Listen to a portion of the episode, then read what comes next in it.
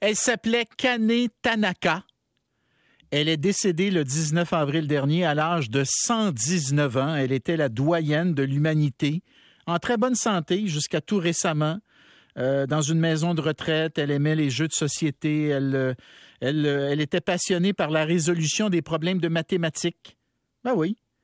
Elle consacrait ses après-midi à l'étude des mathématiques, à la pratique de la calligraphie, la magnifique calligraphie japonaise. Et celle qui lui succède comme, comme doyenne de l'humanité s'appelle Sœur André, donc une religieuse née Lucille Randon le 11 février 1904 à Alès. Elle va très bien, Madame, euh, Madame euh, Randon, sœur André. Et là, on va se tourner vers le gériatre David Lucier, euh, gériatre à l'Institut de gériatrie de Montréal. Bonjour, David. Bonjour. Alors, cette fascination que nous avons, c'est quoi? On se projette en se disant, hmm, peut-être que moi aussi, je vivrai vieux et vieille? je ne sais pas si on se projette, mais je crois qu'on est fasciné par ces personnes qui peuvent vivre aussi longtemps, puis en espérant peut-être y arriver nous-mêmes, quoique sans vouloir défaire vos illusions. C'est jamais arrivé au Canada là, que quelqu'un dépasse l'âge de 117 ans et deux tiers environ. Donc, le 119 ans, vous seriez le premier. Surtout pour un homme, en fait.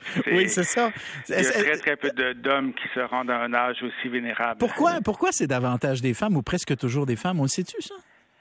Ah, il y a plusieurs raisons possibles. Il y a une question probablement d'habitude de vie. Euh, il, y a, il, y a, eu une époque où les femmes avaient de meilleures habitudes de vie que les hommes. Mm. Euh, ça change beaucoup. Hein. Donc, on voit pour les, les, les, centenaires et les super centenaires, ça reste encore surtout des femmes, mais on voit que l'espérance de vie euh, à la naissance, là, pour les personnes normales, comme vous et moi, entre les hommes et les femmes, la différence se rétrécit beaucoup, beaucoup.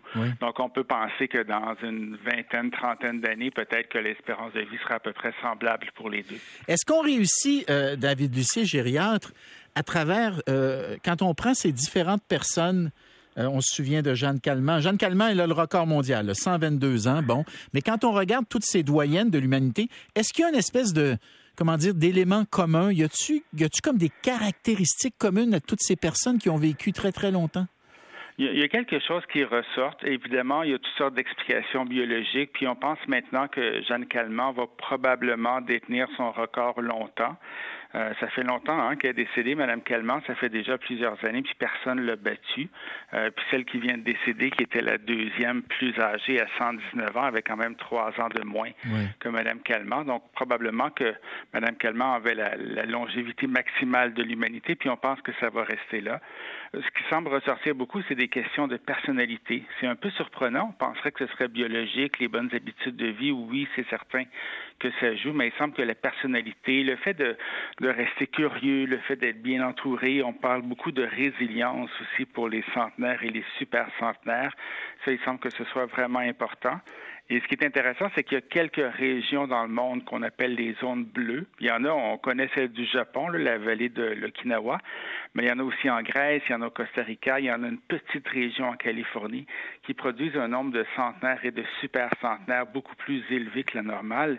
Et, et ça semble aussi dans ces régions-là être surtout des caractéristiques euh, culturelles beaucoup plus que biologiques, qui font que les personnes vivent très longtemps, avec aussi bien sûr une alimentation où on dit, bon, l'alimentation méditerranéenne avec peu de viande, beaucoup de légumes, beaucoup de légumineuses, beaucoup de graines, euh, ça semble être ça, là, les éléments du succès, mais une attitude positive face à la vie semble être le, probablement un des facteurs principaux pour vivre aussi longtemps. Ah oui, hein?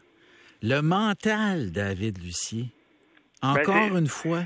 Hein? Ben, probablement que ceux qui ont tendance à se plaindre tout le temps euh, vont pas vivre aussi longtemps, peut-être. Donc, c'est vraiment cette sérénité, le fait de se projeter, de, de, de se garder des moments pour se reposer et tout. Donc, d'animer, une émission d'opinion en après-midi, je ne sais pas si c'est un facteur de longue longévité. Avec, Avec les auditeurs que j'ai, les auditrices, David, je te jure que oui.